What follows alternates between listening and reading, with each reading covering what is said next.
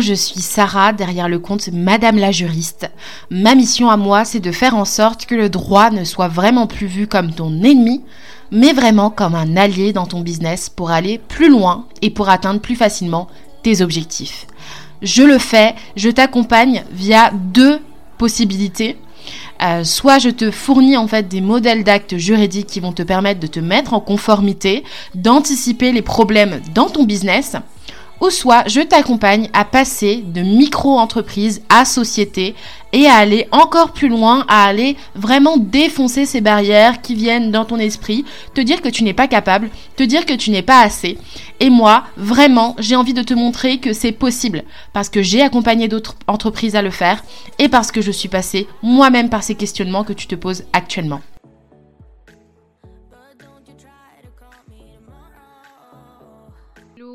Merci d'être là et d'écouter cet épisode de podcast, mais j'espère que t'es pas venu les mains vides et que tu es venu avec toutes tes fausses croyances sur le passage en société parce qu'on va essayer de les dégommer ensemble. faire une petite sélection en mode euh, sélection du chef, euh, faire une petite recette de tout ce qu'on va prendre et jeter à la poubelle. Euh, parce que j'en ai entendu, j'en ai entendu des, des, voilà, des fausses croyances qui auraient pu me limiter et qui auraient pu me faire euh, bah, perdre confiance en mon projet de passer en société euh, avant d'être éjectée parce que je pense que j'aurais été éjectée. Enfin, c'est l'ambition que j'ai pour mon business, en tout cas, de, générer euh, un tel chiffre d'affaires qu'on m'aurait mis à la porte. bah, du coup, j'aurais pu me laisser porter par cette vague de la petitesse, selon moi, parce qu'il il y a plusieurs fausses croyances qui nous amènent à rester petits, à pas essayer de jouer gros, à toujours rester dans un truc contrôlable, un truc maîtrisable où bah du coup on est dans, on va dire dans ce que tout le monde sait quasiment faire ou tout le monde peut quasiment faire. La première croyance que, dont je voulais te parler, euh, qui est venue déjà euh, bah, plusieurs fois quand, je dis que je voulais passer en société, la, majeure partie du temps on me disait, donc soit félicitations, mais il y avait toujours un, ouais mais est-ce que tu vas pas perdre de l'argent? Et je sais que mon père, qui est aussi entrepreneur à côté d'une activité euh, salariée, en fait il a un side business, lui n'a jamais osé facturer plus, n'a jamais osé développer son entreprise parce qu'il a la fausse croyance selon laquelle euh, il va perdre de l'argent si il se met vraiment à 100% et qu'il commence à bien grandir dans son activité. Et ça, c'est vraiment le frein qu'on peut trouver partout, hein, puisqu'on est là, en fait, il faut, réfléchir le pourquoi du comment. Pourquoi ce frein vient?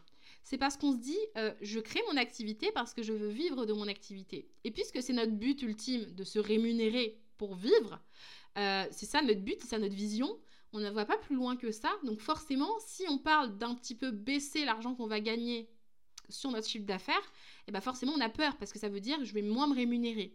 en fait, on a cette vision, on se dit je suis mon salarié, je veux avoir un truc stable, fixe, simple, et, peut-être mettre en place des stratégies pour un petit peu grimper, mais pas trop parce qu'il ne faut pas que je pète les taux parce que je veux avoir de la stabilité et je veux me dire c'est prévisible, j'ai du contrôle dessus.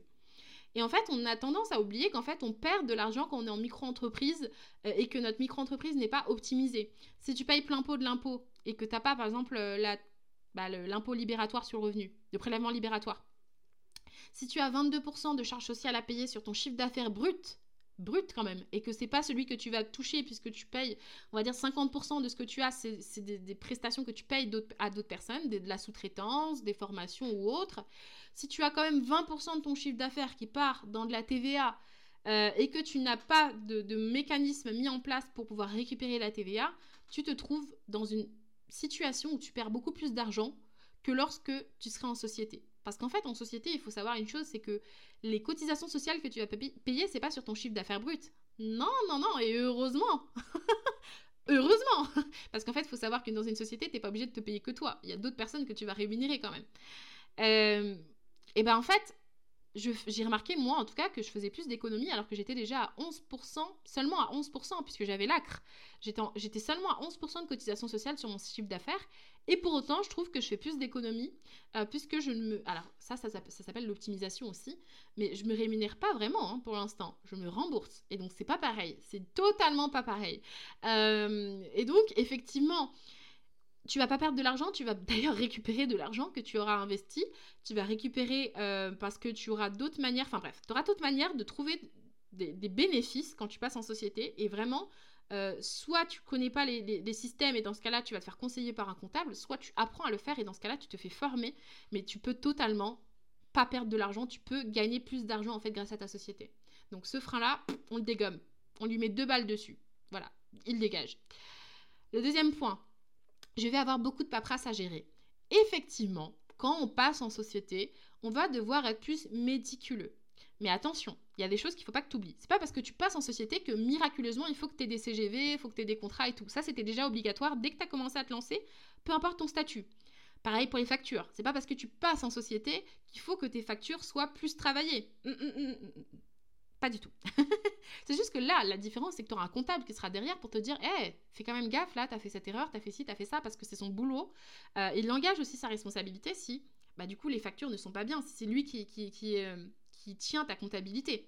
Donc, oui, tu vas peut-être avoir plus de pression pour que tout soit parfait, mais il fallait déjà que ce soit parfait avant. Hein. Donc, le truc, c'est que tu vas pas avoir plus de paperasse à gérer, c'est que tu vas devoir piloter ta boîte plus que d'être dans le faire. C'est-à-dire que tout ce temps où tu étais plutôt dans la prestation de service ou dans la création de tes offres ou dans les réponses aux questions à tes clients, euh, tout ça, bah, ça va être du temps qui va devoir diminuer pour laisser plus de place au temps où tu vas piloter en mode CEO ta boîte. Donc vraiment en mode euh, tu pilotes ta boîte et c'est toi qui vas être la responsable, c'est toi qui vas être la directrice de ta boîte. Et donc c'est fort. C'est juste ça qui va prendre plus de place.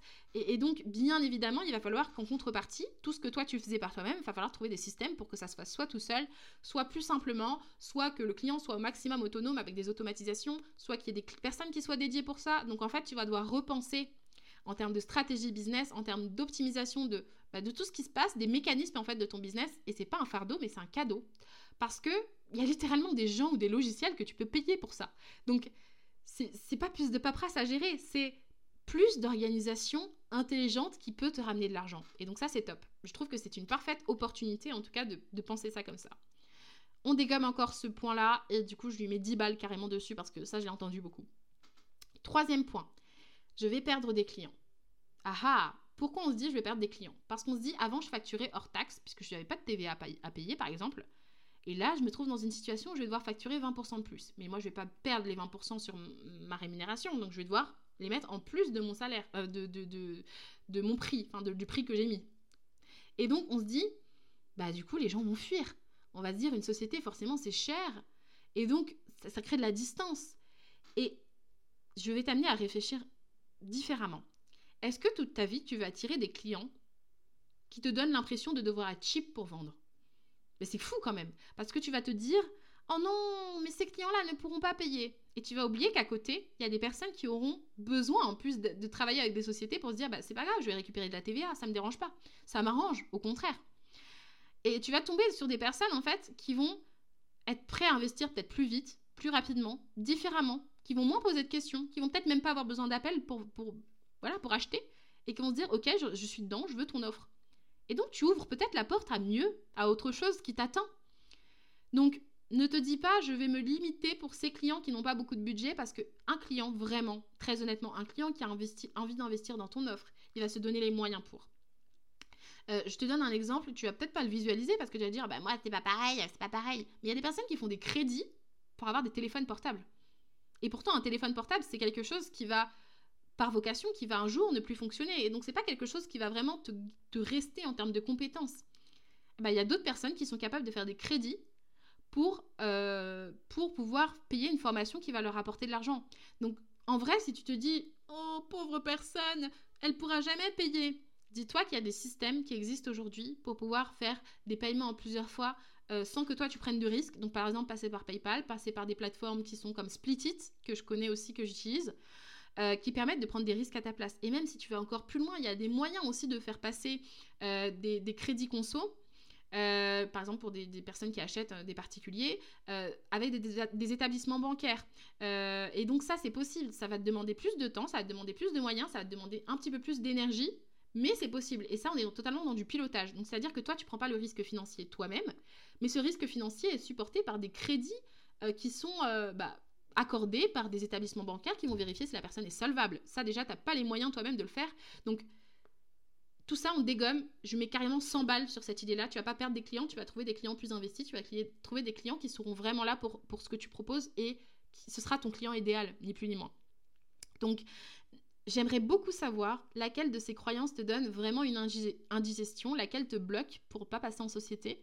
Euh, et, si tu peux m'écrire un petit message, même sur Instagram, un petit DM euh, sur mon compte Madame la juriste, je serais vraiment ravie d'en discuter avec toi parce que j'ai vraiment eu, en tout cas, moi, euh, ces trois, ces trois fausses croyances qui me sont venues en pleine poire quand j'en ai parlé, mais ne serait-ce pas que auprès de mes proches qui ne sont pas entrepreneurs, hein, mais auprès de mon père, enfin qui a lui-même une entreprise, auprès d'autres entrepreneuses qui me disaient mais c'est pas possible Sarah, pourquoi tu restes pas juste au régime réel? Pourquoi tu passes en société? Pourquoi tu pourquoi tu fais ça? Est-ce que c'est juste pour payer moins d'impôts?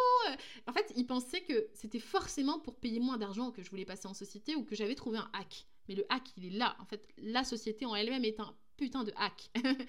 Avoir une société, c'est euh, bah, c'est pouvoir générer de la richesse et avoir le moins de bâtons dans les roues possible. Et nous, on, reste focalisé sur oui, on paye des impôts sur les sociétés, oui, on paye ci, on paye ça, mais n'oubliez pas pourquoi on le fait. On le fait parce que c'est un système qui fonctionne, on le fait parce que l'économie a besoin de tout ça, on le fait pour aider aussi ces, structures, ces petites micro-entreprises, parce qu'il faut savoir qu'il y a des pays où il n'y a pas de micro-entreprises, il y a des pays aussi où il n'y a pas de sécurité sociale. Donc tout ce qu'on paye, il y, a un objectif derrière, et il y a une raison pour laquelle on le fait. Et moi, je suis contente d'avoir été dans toutes ces phases où j'ai dû bénéficier de bourses pour m'en sortir quand j'étais étudiante. J'ai dû aussi avoir des allocations euh, pour m'aider à payer mon loyer. Et maintenant, j'ai plus ces aides-là. Ok, maintenant c'est à mon tour de payer pour que l'énergie fonctionne, pour que l'économie fonctionne et pour que d'autres personnes qui ont été dans la situation où j'ai été il y a 6 ans, il y a 7 ans, il y a 8 ans, euh, puissent se dire ok, moi aussi j'ai cette chance et j'ai un beau pays qui m'aide à atteindre ces objectifs et à me rapprocher de ce que je voudrais faire. Donc n'hésite pas à m'en parler si tu, te reconnais dans une de ces objections-là. Et euh, je t'invite vraiment à écouter les autres épisodes de cette semaine parce qu'ils vont t'amener un peu à te secouer. Si tu as peur de passer en société, ça va être le moment d'y réfléchir très sérieusement. Et je te dis donc à très bientôt pour un prochain épisode et réfléchis vraiment à toutes ces croyances que tu as et demande-toi pourquoi elles restent encore dans ton esprit aujourd'hui.